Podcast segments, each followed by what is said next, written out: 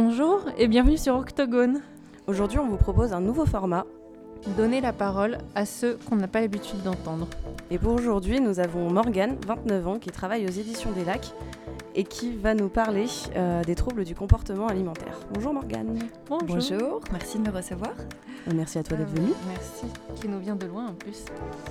Oui, j'ai pris le train toute seule. C'est quoi le nom de ta ville déjà? Hartmannswiller. À tes souhaits. Près de Mulhouse. Près de Mulhouse. Alors Morgane, comment te dire les choses? Il y a des combats qui sont graves, euh, il y a aussi des combats qui sont plus légers euh, et qui en disent quand même assez long sur nous. Euh, vous me sentez venir, c'est les fameux combats ordinaires. Est-ce que toi, Morgane, tu as un combat ordinaire? Bien sûr. mon combat ordinaire et quotidien, je le mène un peu contre mon mari. Euh, Qu'on embrasse. oui, évidemment. Hein. Euh, il faut savoir que euh, j'ai un peu une tendance de petit, petit écureuil en fait à conserver des, des, petits gâteaux euh, dans, dans, le placard, notamment des Kinder, des Kinder Happy Hippo ou des Kinder Choco Fraîche. J'en garde bien toujours préciser, un. Oui, non, mais c'est principalement cela quoi.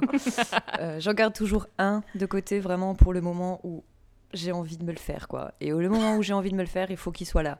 Donc ce qui fait que tous les jours, je vérifie en fait que mon mari n'a pas mangé euh, ma, dernière denrée. Euh, pour que... ouais, je sais. Combat Kinder. C'est vrai que ça fait vraiment écureuil quand même comme combat. Mais je pense que c'est en lien avec le, comme dit, hein, le sujet d'après. Hein, oui, oui, voilà.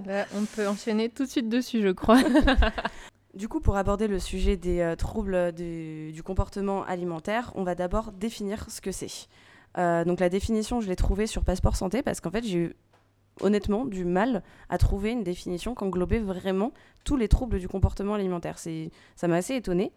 Et donc les troubles de l'alimentation, aussi appelés troubles des conduites alimentaires ou du comportement alimentaire, TCA, désignent des perturbations graves du comportement alimentaire.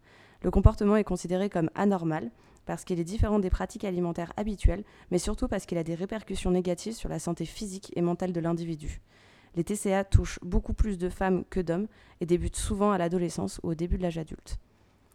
Comme tu disais, les TCA touchent beaucoup plus les femmes que les hommes et les statistiques le montrent d'ailleurs, puisque 1,9% euh, des femmes sont touchées par la boulimie, euh, tandis que ce ne sont que 0,6% des hommes. Euh, ça fait environ un homme pour trois femmes touchées par la boulimie.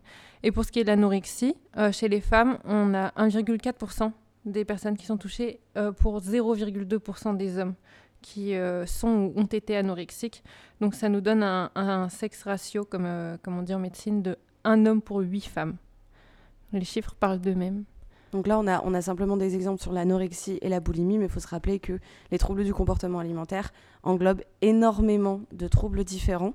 donc voilà, les, les plus, j'allais dire, les plus connus sont la boulimie et, et l'anorexie, mais il en existe euh, beaucoup d'autres. Et pour ce podcast, on a, on a Morgane qui est euh, avec nous en direct, mais nous avons aussi Sophie qui nous a enregistré son témoignage tout simplement euh, parce qu'elle a aussi subi des troubles du comportement alimentaire. Et en fait, on va animer ces témoignages avec ces enregistrements. Hum. Ben, donnons la parole à Sophie. Et eh ben c'est parti. Bonjour à tous. tout d'abord, merci à Sarah de m'avoir invitée sur ce podcast. Euh, pour parler des TCA, parce que c'est un sujet qui, me tient à cœur. Ça a fait partie de ma vie pendant deux ans. Et euh, voilà, je pense que c'est très important de libérer la parole euh, là-dessus, comme sur beaucoup d'autres sujets. Donc, donc je vais apporter modestement ma petite pierre à l'édifice. Je saurais pas trop, je sais pas trop quand ça a commencé officiellement, quand je m'en suis vraiment rendu compte parce que, parce que déjà, je pense que ça commence dans l'enfance, en fait, vraiment. Euh, je me souviens nettement, quand j'étais petite, euh, j'avais cette sensation, vous savez, un peu d'hypoglycémie. Et là, j'ouvrais le placard ou le frigo et vraiment, je, m'envoyais tout ce qu'il y avait dedans. Et, euh, et voilà, j'ai des souvenirs très nets de ça. C'était pas régulier, régulier, mais voilà. Euh, ensuite, adolescente, en gros, j'ai arrêté de faire du sport. Je faisais de la natation en compétition. Avec l'école, c'était plus compatible. Et euh, du coup, j'avais plus de dépenses énergétiques importantes. Euh, et, j'ai commencé à prendre du poids. Donc, j'ai pris du poids, pris du poids, pris du poids. sans atteindre de l'obésité ou quoi que ce soit. Juste, j'étais rondouillette, quoi. Et je me suis toujours sentie mal dans ma peau, vraiment très très mal. Et puis, il y a un moment, j'ai atteint un chiffre sur la balance qui m'a fait me dire Waouh, en, fait, en fait, mais je suis vraiment pas bien, mais vraiment pas. Donc, du coup, en gros, j'ai commencé à faire du sport, donc de la muscu, tout ça. Et, ça avait marché. Enfin, je perdais du poids, j'étais bien.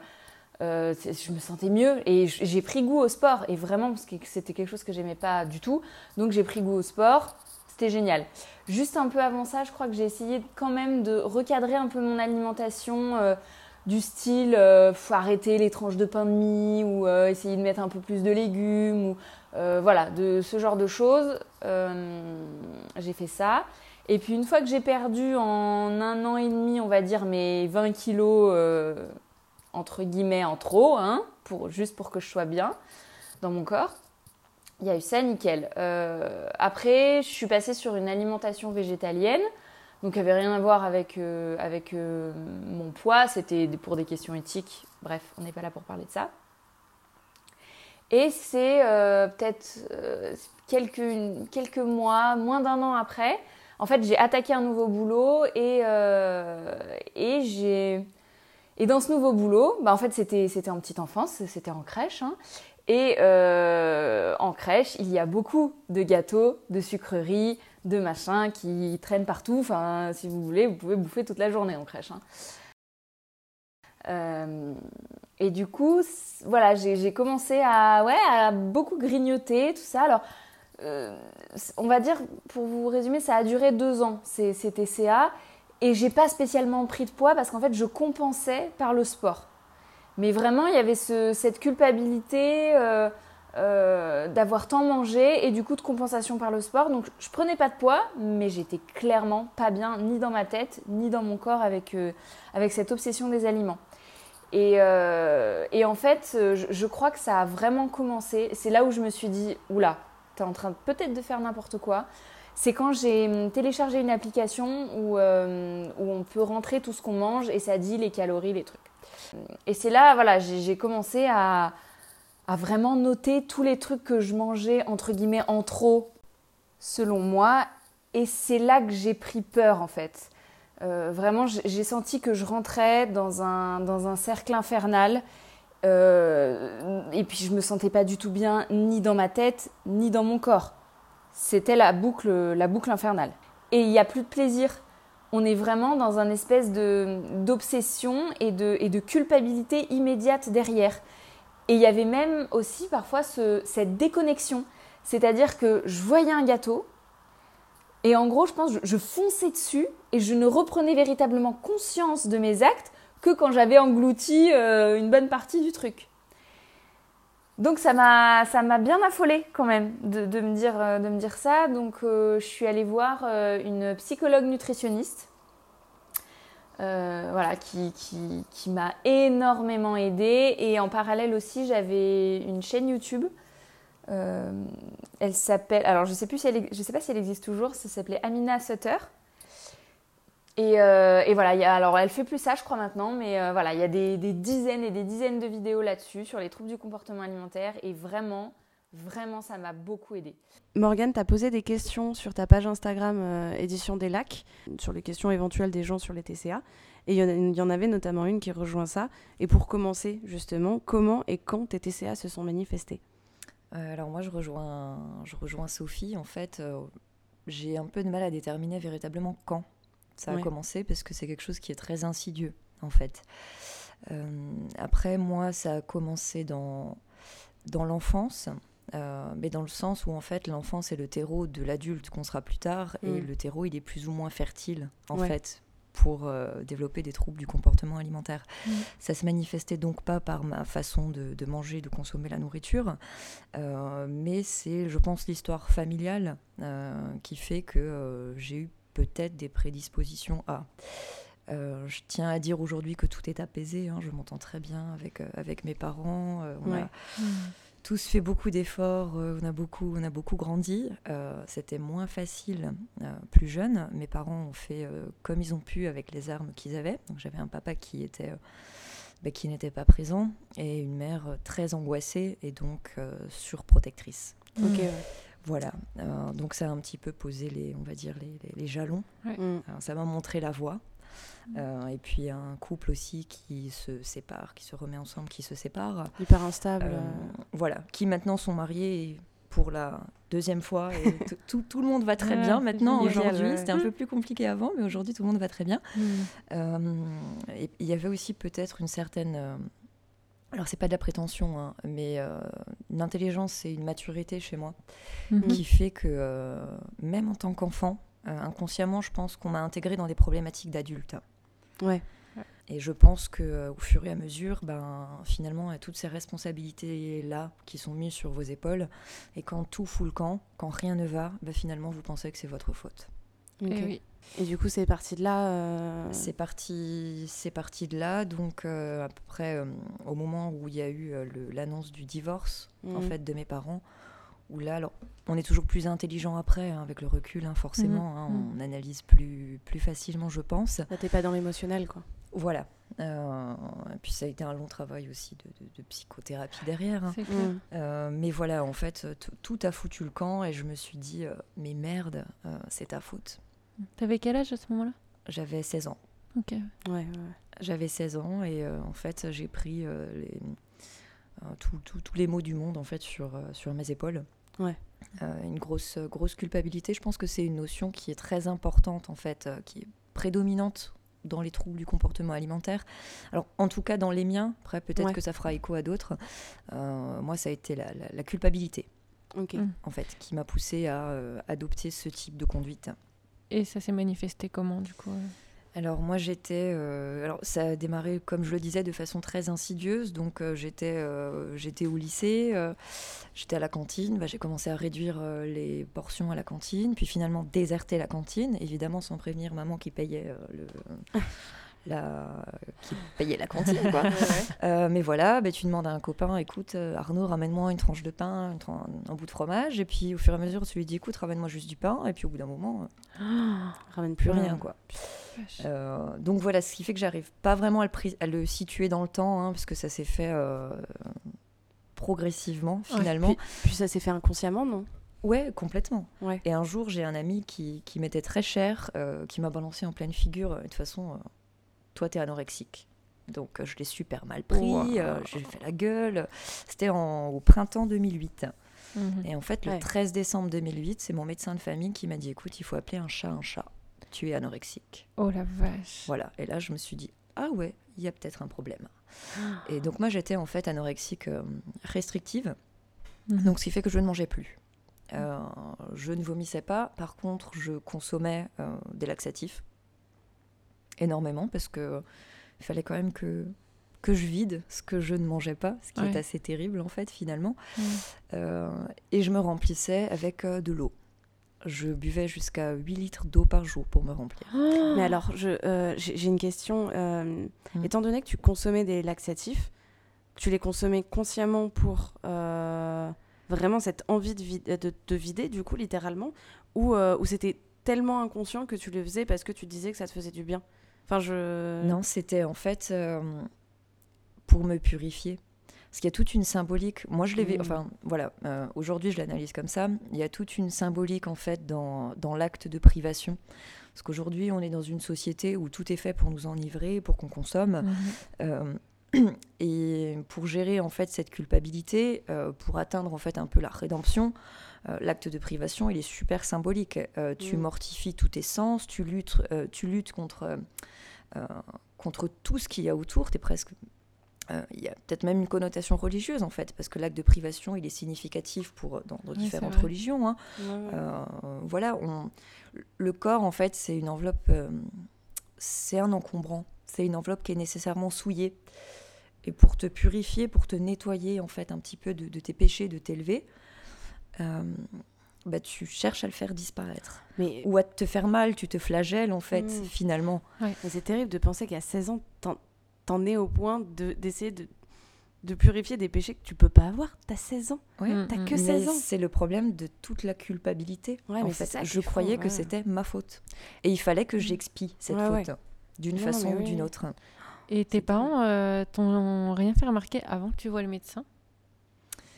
Maman, euh, si, mais euh, un, petit peu. Voilà, de temps en temps, je trouve que tu as maigri. mais on trouve des solutions.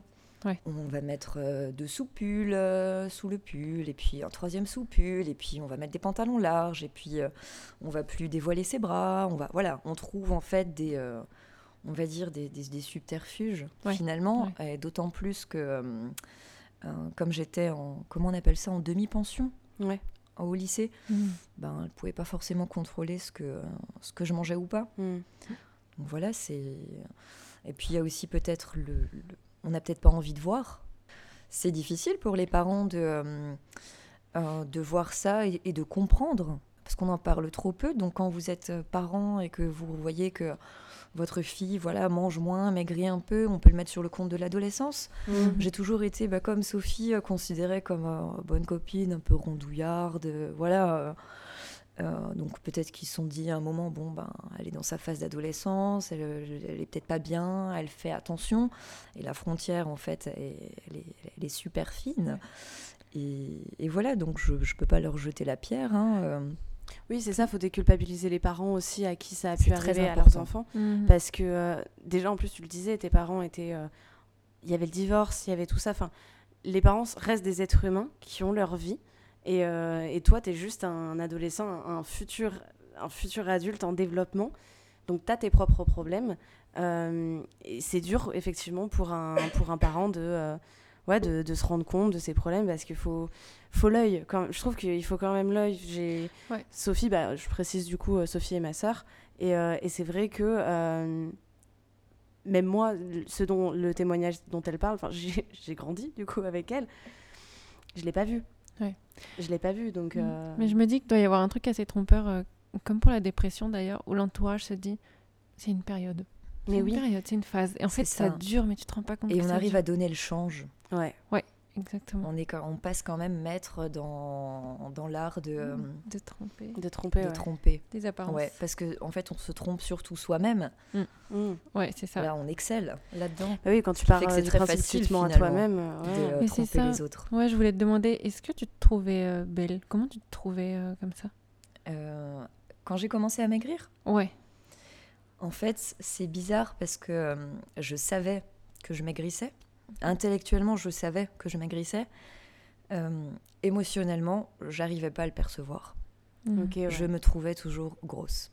Je suis descendue à 33 kilos. J'avais que la peau sur les os. Ouais, c'est clair. Bah J'attrapais bah encore euh, ma peau en me regardant dans le miroir et en me disant euh, Mais t'es une grosse vache. Voilà. Et même encore aujourd'hui, j'ai ce, ça revient de temps en temps. Voilà, de temps en temps, je n'arrive pas à me voir. Euh, ouais, c'est ça, la, la, sale petite voix qui euh, qu'on a tous et exactement. La première chose que, en fait, qu'on a travaillé avec ma, ma, psy, qui est psychologue nutritionniste, hein, euh, c'était surtout ce rapport à la nourriture et, et en fait le, comment dire la satiété. Euh, la satiété, parce que en fait, je, me suis rendu compte que je pouvais euh, vraiment engloutir, par exemple, plein, plein, plein, plein, plein de petits gâteaux ou de chocolat sans jamais être écœurée. Enfin, ou alors euh, vraiment, non mais il fallait engloutir des quantités astronomiques, quoi, vraiment. Et je me suis dit, c'est quand même bizarre. Donc, l'idée, c'était que je me reconnecte à mon corps, vraiment, parce que j'étais coupée. Quand on engloutit comme ça, on mange pas du tout en conscience. J'étais coupée. Euh, et, du coup, j'avais beaucoup de mal, en fait, à doser et ma faim et ma satiété. Savoir si j'avais énormément faim ou pas. Enfin, des fois, ça prenait des proportions euh, assez ahurissantes, euh, dans le sens où, en fait, je supportais pas rester plusieurs heures sans manger. Genre, psychologiquement, c'était pas possible. Donc déjà, il y a toute cette notion de croyance au niveau de, l'alimentation qui est très importante, qui, qui peut être... en fait, qui peut être lié à tellement de choses, euh, euh, un manque, euh, un manque d'amour, juste on veut se remplir, voilà, bref, il y a beaucoup de choses. Et en fait, j'ai commencé à noter dans un carnet ces, sensations de satiété. Et je faisais des tests. Vraiment, je me disais, bon, là, j'ai l'impression que j'ai assez mangé. Je vais m'arrêter. Qu'est-ce que ça va donner? Et alors, des fois, bah, en fait, non. Il se trouve que j'avais trop mangé, que j'avais encore cette, sensation d'estomac plein qui est finalement pas agréable du tout. Ou parfois, bah non, je m'étais plantée. En fait, il se trouve qu'une demi-heure, une heure après, j'avais refaim. Donc voilà. Donc, j'ajustais ça et c'était très intéressant comme, euh, comme travail sur moi. Parce qu'il y a toujours cette. Euh, quand on souffre de troubles du comportement alimentaire, hein, de cette culpabilité derrière, ce petit saboteur dans notre tête qui nous dit non mais t'es nul, t'as vu, euh, t'arrives même pas à ne pas manger ce gâteau, à, faire, à faire ce que t'as dit, vraiment c'est affreux. Toute petite précision à faire parce que j'ai oublié de préciser après qu'il n'y a pas eu que l'anorexie restrictive. Mhm comme je te le disais, je suis tombée en fait dans des tocs ah oui, alimentaires ensuite. Euh, euh, donc alors je ne sais plus vraiment comment, pourquoi. Hein, euh, j'ai recommencé à manger, mais j'ai développé une obsession des chiffres qu'on a déjà en tant qu'anorexique, hein, parce qu'on a la pesée, parce qu'on a les calories. Elle en parle, ouais, voilà, avec l'application qu'elle avait. Euh. Exactement. Euh, et finalement, ça rejoint même un petit peu ce qu'on parlait avant de symbolique religieuse, parce que mm. finalement, euh, tu as aussi cette obsession de, des chiffres, du calendrier, les 40 jours du carême, le ramadan qui est calibré sur l'heure de lever du mm, soleil, l'heure du coucher. Donc c'est tout. tout... c'est institutionnel, quoi. Vraiment. Et, et en fait, donc j'ai commencé à développer ces tox alimentaires, j'ai recommencé à me nourrir. Euh, j'achetais euh, du pain de seigle à la boulangerie en face de la prison d'Ensisheim qui était tranché. Je ne mangeais que les 5 ou 6 tranches du milieu puisqu'elle faisait en fait le nombre de centimètres que je, dont j'avais besoin. Euh, je prenais 30 grammes de pavé d'affinois. Je me levais à 4h30 du matin et je finissais de manger à 6h30. Voilà, j'avais 2 heures de petit-déj. Euh, le midi, je mangeais une pomme euh, golden qu'il fallait qu'elle fallait qu'elle soit parfaitement calibrée. Elle devait faire entre 230 et 250 grammes. Donc je vous dis pas à quoi ressemblaient mes courses. C'est vrai que j'étais keblou pendant 3 heures aux pommes. euh, et le soir, elle jetait toutes celles qui correspondaient à ça. Non mais c'était vraiment c'était obsessionnel. Tu as le chiffre qui est hyper présent. Toujours. Et le soir, c'était 200 grammes de courgettes cuites à l'huile d'olive en plus. Hein. C'était la fête, hein, j'avais l'huile. Est-ce que c'est toi la nana qui bloque la balance au supermarché pendant des heures, là, qui, qui pèse tout Sincèrement, je pense que j'ai dû en énerver plus d'un avec euh, mon caddie de pommes ou mon gros panier de pommes et euh, hmm. dire toi, je te prends, toi, je te prends pas. Et, voilà, et, voilà. et le soir, c'était mes 200 grammes de courgettes que je mangeais assise par terre sur la table du salon, toujours dans la même assiette, avec une fourchette à dessert. Je prenais une fourchette, j'allais mettre mon assiette au micro-ondes, j'appuyais deux fois, ça réchauffait pendant une minute, j'allais pisser, je me lavais les mains, je reprenais mon assiette du micro-ondes, je m'asseyais, je prenais une fourchette, je la remettais dans le micro-ondes, une minute, pisser, laver les mains, revenir. Donc ce qui fait que je mettais une plombe aussi à manger 200 grammes. C'est un rituel. Euh, c'était un rituel. Et en fait, comme il y avait cette histoire de voilà de, de, de, responsabilité, de, euh, puis en même temps, vu que j'avais été très protégée par ma maman, euh, ma, bulle en fait a un petit peu éclaté. Hein. Il y a eu ce mm. divorce, il y a eu, j'étais arrivée au lycée, donc c'était la liberté euh, dans, les horaires. Quand tu avais une heure de creux, tu n'étais plus obligé d'être surveillée en études. Ta mère connaissait pas les horaires de bus, enfin, et tout ça a explosé, donc ce qui fait que tout mon monde en fait s'écroulait. Mm. Et il fallait que je reprenne le contrôle d'une façon ou d'une autre. Et c'était là-dessus. C'était là-dessus. Et euh, tu disais que ça a duré 8 ans Non, que 6. 6, pardon, 6 pour moi, heureusement. Euh, même si c'est déjà énorme. Euh, et donc, tu es arrivé à ce point-là où euh, le médecin t'a dit ce que c'était? C'était l'anorexie anorexie restrictive. Et c'est quoi la suite? Oui, donc le, bon, le médecin, c'était en, 2008. Donc, même s'il a décrété que c'était l'anorexie, j'ai forcément pas réagi tout de suite. J'ai réagi beaucoup, beaucoup plus tard. Mais en fait, mm. j'ai réussi à m'en remettre grâce à, à la fois un accompagnement euh, classique, entre guillemets, donc euh, psychiatre, euh, y compris avec, avec des médicaments, puisque j'ai eu besoin de, de la béquille chimique, en fait, des, des antidépresseurs et des anxiolytiques pour me... Oh euh, pour ne pas m'effondrer, en fait, tout simplement. Euh, et en parallèle, euh, j'ai essayé de trouver d'autres solutions qui, en tout cas, ont fonctionné pour moi, notamment la kinésiologie, la chiropraxie, même, je suis même allée voir un magnétiseur, ce qui fait que moi, les deux approches me paraissaient très complémentaires, parce qu'en fait, j'ai quand même eu et je tiens à préciser que c'est vraiment mon sentiment personnel, hein, c'est mm. pas une généralité. J'ai quand même eu l'impression par moment que dans mon accompagnement euh, classique, on cherchait plus à soigner le symptôme que guérir la, la véritable cause, du problème. Et ce qui fait qu'avoir un, un autre type d'accompagnement, notamment par le biais de la kinésiologie, euh, ça m'a permis de, de- de traiter, on va dire, l'origine du mal. Donc cette culpabilité, cette peur aussi terrible de l'abandon, puisqu'il y a ça aussi. Mhm. Euh, parce qu'en étant malade, euh, peut-être que j'espérais aussi que mon papa euh, s'occupe de moi. voilà, donc en fait, on a vraiment traité par le biais de ces thérapies-là, avec la mémoire du corps, plein de choses en fait dont, dont- dont je ne me souvenais plus consciemment, mais que Mm. j'avais euh, profondément en moi. On les a progressivement en fait extraites et j'ai commencé à les formuler, à les verbaliser, beaucoup par l'écrit.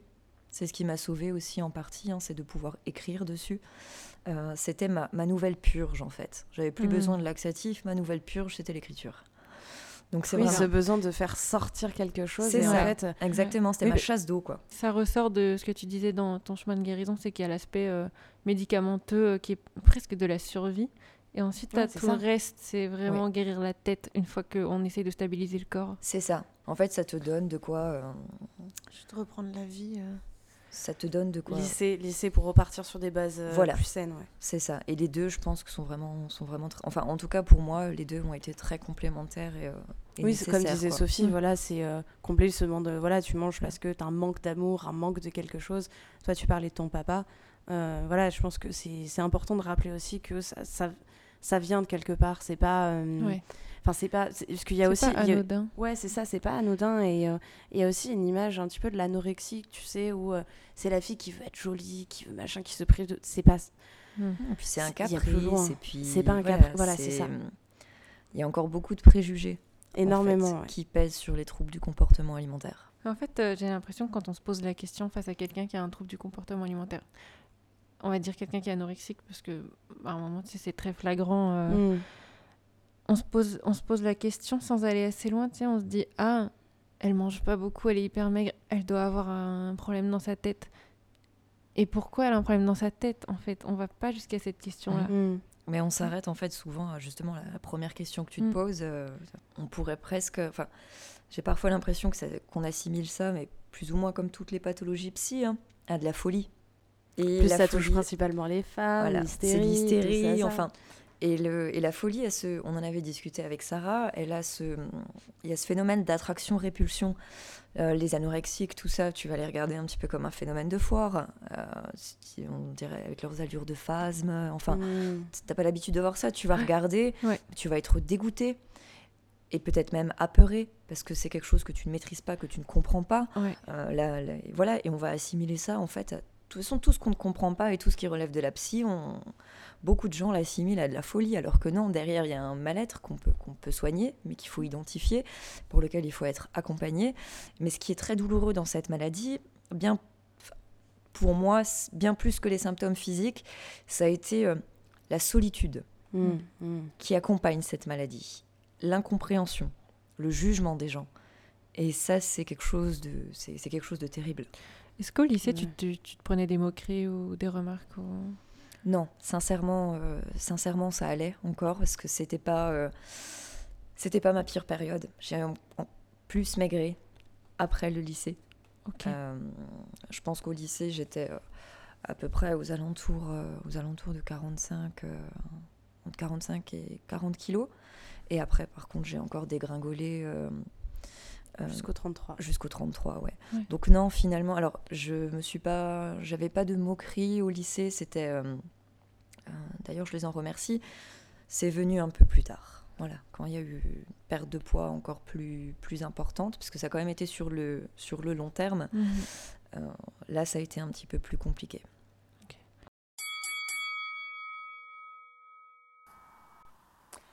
Donc je me suis reconnectée à mon corps, ce qui était quelque chose d'énorme, et j'ai pris également conscience que ce TCA, en fait, n'était qu'un symptôme d'un mal-être bien plus profond, qui était mon mal-être au travail. Et c'est là où, j'ai compris et je me suis vue. En fait, j'ai l'impression de faire un pas de côté à côté de moi et de me voir agir, ce qui est très très important au final. Euh, en fait, je- j'étais tout le temps dans le speed. Il n'y avait pas de pause. Euh, une journée de 7 heures de boulot, j'avais une demi-heure pour manger et je n'avais pas d'autre pause du tout. Donc, c'est voilà, c'était sans fin. Et, euh, je, sais que je mangeais pour, euh, pour essayer d'avoir un, peu de, un peu de douceur, un peu de, pause, me faire du bien dans la journée et, échapper à ce, à ce rythme infernal que j'avais. quoi. Et, et j'ai mis un très très long moment à le comprendre parce qu'en parallèle, ça allait plus aussi dans mon travail pour d'autres raisons que juste je crois que ce rythme de, travail, de vie ne me convient pas. Il y avait d'autres choses. Bref. C'est donc en comprenant d'où venaient mes TCA, qui qui n'étaient en fait qu'un symptôme d'un mal-être, que j'ai réussi à, vraiment me, me, sortir petit à petit de ça. Et euh, au-delà de ça, il y a quelque chose que j'ai découvert et, c'est ce à quoi j'aspirais, c'est manger de manière intuitive. Donc il y a ce côté où manger intuitivement, ça englobe et le manger émotionnel, c'est-à-dire, euh, bah, je vais pas trop bien, je passe une sale journée, oh tiens, je vais manger un petit carreau de chocolat, ça va me faire du bien. Il y a ça. Ou le, manger positif, hein, genre, ah, c'est un anniversaire, je mange un gâteau, oh, on va prendre, je sais pas, on va déboucher du vin, ça va être super. Bref, il y a ça. Euh, et en même temps, de pas euh, penser sans cesse au prochain repas.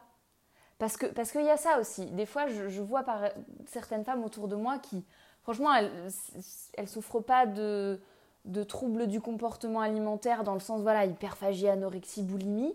Mais il y a quand même une espèce d'obsession de la nourriture. Euh, tu as fini un repas ou tu l'as même pas fini, qu'est-ce qu'on mange au prochain, voire encore à celui d'après il faut donc lâcher prise, mais le lâcher prise complet, ça fait extrêmement peur parce qu'on se dit, si je m'écoute et que je mange intuitivement, en fait, je vais bouffer que des cookies. Sauf que ça fonctionne pas tout à fait comme ça. Enfin, notre corps est mine de rien assez bien fait et intelligent. Euh, donc peut-être qu'au début, ouais, il va y avoir euh, quelques cookies, quelques yaourts, quelques je sais pas quoi en plus. Mais c'est le temps que euh, le corps, le cerveau comprenne que ça y est, on n'est plus dans une mentalité de manque, mais d'abondance. C'est-à-dire qu'il aura toujours ce dont il a besoin et ce qui aussi lui fait plaisir. Mais pour ça, ça demande quand même vachement de choses. Euh, dans le sens, en fait, il, va falloir briser les croyances qu'on a à propos de nous-mêmes et de la nourriture. Euh, se rendre compte qu'en fait, on n'a pas de l'amour inconditionnel pour nous quand on est comme ça. Et l'amour inconditionnel, c'est de s'aimer quoi qu'il arrive, avec 12 kilos en plus, 12 kilos en moins. Il y a eu des moments où tu as rechuté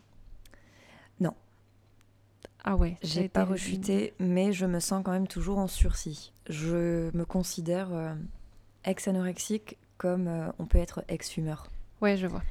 Le risque zéro de rechute euh, n'existe pas pour moi, même si je suis convaincue qu'on peut véritablement en guérir. Moi, j'ai encore trop de choses à régler mhm. avec moi-même. Ok. Qu'est-ce qui t'ancre dans ce, ce, ce moment de ta vie là où tu te sens guéri, où tu es guéri Qu'est-ce qui t'empêche de rechuter en fait? C'est la question. Euh, moi-même. Euh, justement, euh, grâce aux accompagnements, grâce à beaucoup d'introspection aussi, j'essaye de me raisonner. Quand je sens qu'il y a un moment où je suis un petit peu plus sensible, on va dire, j'essaye vraiment d'intellectualiser et de raisonner. Et en fait, c'est moi qui m'empêche euh, de, rechuter, même si évidemment l'entourage a forcément son importance, euh, que ce soit euh, mon mari, mes parents, mais je pense que on est le, principal acteur finalement de sa guérison. C'est évidemment mieux et plus facile d'être entouré, c'est très important, mais on, on, a les cartes en main quoi. Donc, mais c'est hyper fort en fait parce que c'est ton mental, c'est ta culpabilité que tu t'es imposée à toi-même qui t'a mhm. fait imposer cette épreuve et tu arrives à ne pas rechuter mmh. grâce au mental qui est sorti derrière. Je me dis, si j'ai été capable de m'infliger ça, je suis capable en fait euh, de l'utiliser, d'utiliser cette force à bon escient. Ouais, c'est clair. Parce que pour s'empêcher de voilà pour s'empêcher de manger, pour euh, s'infliger euh, voilà ce que je prenais de laxatif, enfin voilà c'est puisque finalement c'est deux deux péchés en fait que j'ai totalement euh, rejetés de, de, de, ma vie, c'était la gourmandise et la luxure, parce qu'en mm. plus, mm. compte tenu de mon apparence, euh, j'avais aussi signé l'arrêt de mort de ma vie sexuelle. Tout ce qui était source de plaisir, en fait, je n'y avais pas le droit. C'est la privation. C'est la privation au sens le plus, euh, le plus Général, le plus complet, le plus rude du terme. donc je me suis dit, ben voilà, si j'ai eu la force de m'infliger ça, tout ce toute cette volonté-là, je peux peut-être la mettre dans quelque chose d'autre. Mm. Comment est-ce que tu as réussi à à nouveau euh, sentir de la tendresse pour ton corps et, et à aimer ton corps, tout simplement? Grâce au tatouage. Oh, Et Mm. bah, c'est Petit. marrant parce que je crois que ma sœur, c'est pareil. Ouais. Ma sœur est beaucoup tatouée. Hmm. Ça lui va super d'ailleurs, Sophie. Je sais que tu écouteras ce podcast. Tes tatouages sont magnifiques. Euh, et je, je me rappelle dans tes témoignages, tu me dis si, si c'est pareil pour toi. Ouais. Mais quand elle voit des photos sans ses tatouages, elle se dit putain, mais je me sens. Enfin, je suis vraiment à poil. Mm. Enfin, Je me sens complètement nue. Et c'est vrai que moi maintenant, si, je l'imagine pas sans tatouage. Et ben moi c'est pareil. Et en fait, euh, je me suis réapproprié mon corps. J'ai appris à l'aimer. J'y ai mis des belles choses dessus. Quand je me vois, ben Hmm. il y a ça qui est joli quoi. Donc c'est toujours ça de prix. Donc ce qui fait que en fait je suis beaucoup tatouée, mais que sur les parties que vous ne voyez pas Ouais. au quotidien. C'est pour toi. Parce que je les ai fait pour moi. C'est, c'est vraiment ça qui m'a permis de, de, de voir quelque chose de beau. Par contre, je voudrais vraiment aborder le, le côté positif euh, des TCA, tout ce que ça m'a apporté d'avoir traversé euh, un trouble du comportement alimentaire et d'en être euh, guéri.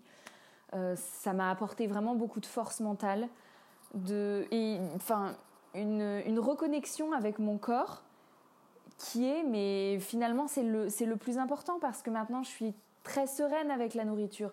Je culpabilise extrêmement peu. Je sais quand je mange pour me nourrir, pour nourrir mon corps en fait, et je sais aussi quand je mange pour nourrir euh, mon cœur. Euh, vraiment, quand je sais que j'ai plus faim, mais là, ça me fait vraiment plaisir de manger ça en fait. Voilà, donc je pense que c'est important de, dégager euh, le positif à chaque fois dans chaque situation qu'on vit, parce que je pense qu'on traverse des choses toujours pour une bonne raison. C'est des leçons de vie qu'on doit apprendre et, euh, et ça ne nous en rend que plus fort finalement. Morgane, tu nous as euh, apporté un livre de Lucrezia Lero qui s'appelle Il y a des jours où je suis heureuse, euh, qui est aux éditions des Lacs, qui est ta maison d'édition. Oui. Euh, Tu peux nous en parler? Tu veux nous dire, ouais. Donc en fait, on va suivre dans, un, dans ce court roman, hein, qui, c'est pas un roman où il y a forcément une intrigue ou quoi que ce soit, c'est vraiment la photographie d'un quotidien qui est dévasté par les troubles du comportement alimentaire, en l'occurrence ici la boulimie. Donc on va suivre le quotidien de cette jeune fille euh, qui s'appelle le petit écureuil euh, et de sa maman qui est totalement désemparée. Euh, quelle que soit l'attitude qu'elle adopte, elle semble ne jamais convenir finalement à, à la jeune fille. Ça met vraiment en exergue le- l'enfer que sont au quotidien les TCA et c'est un livre qui n'oublie pas la souffrance de l'entourage. C'est Ouais. pour ça qu'il est très important. Euh, c'est aussi une pensée en fait pour tous ces accompagnants, pour tous ces aidants au quotidien euh, qui sont démunis finalement face à ça. Euh, voilà, en parlant de, en parlant de l'entourage, ben, on se rend compte qu'il y a aussi l'absence du père dans, Ouais. dans ce livre-là. Et il, est, il est important parce que en le lisant, si on est concerné, on se dit, ben, ok, on n'est pas seul. Mm. Euh, et quand on n'est pas concerné, par chance, On dit, Ah ouais, Euh, c'est ça. voilà, ok, Hmm. on comprend. Et hum, c'est une histoire euh, véritable, hein, c'est l'histoire de, de plein de jeunes filles hein, finalement que euh, qu'on peut croiser. Lucrezia a véritablement fait un travail euh, d'appropriation de l'histoire et de retranscription. Mm. Elle a fait, avec la sensibilité qu'est la sienne, euh, elle rend l'histoire euh, entendable pour les gens. Ouais. Euh, elle retranscrit ça très fidèlement. Il n'y a pas de, il y a pas de chiquet, il n'y a pas de, de- il y a pas de fioriture. C'est une photographie comme vous n'en verrez pas moi. D'accord. Ok. En autre recommandation, du coup, on va simplement vous mettre en lien euh, la, chaîne de la, la chaîne YouTube de Amina Sutter dont Sophie parle dans son enregistrement et euh, le site internet pour comprendre et définir ce que sont les TCA. Euh, Morgane, que conseillerais-tu à quelqu'un qui pense avoir soit un comportement anormal avec la nourriture, soit au pire des TCA en parler. Voilà, il faut trouver quelqu'un à qui en parler parce que ce qu'on ne dit pas finit par nous gangréner. Et hum, c'est un premier pas en fait euh, vers, euh, vers la guérison que d'en parler. J'aimerais surtout en fait que, que ces personnes-là euh, n'oublient pas que euh, qu'elles ne sont coupables de rien et Mm. surtout qu'elles sont euh, aimables.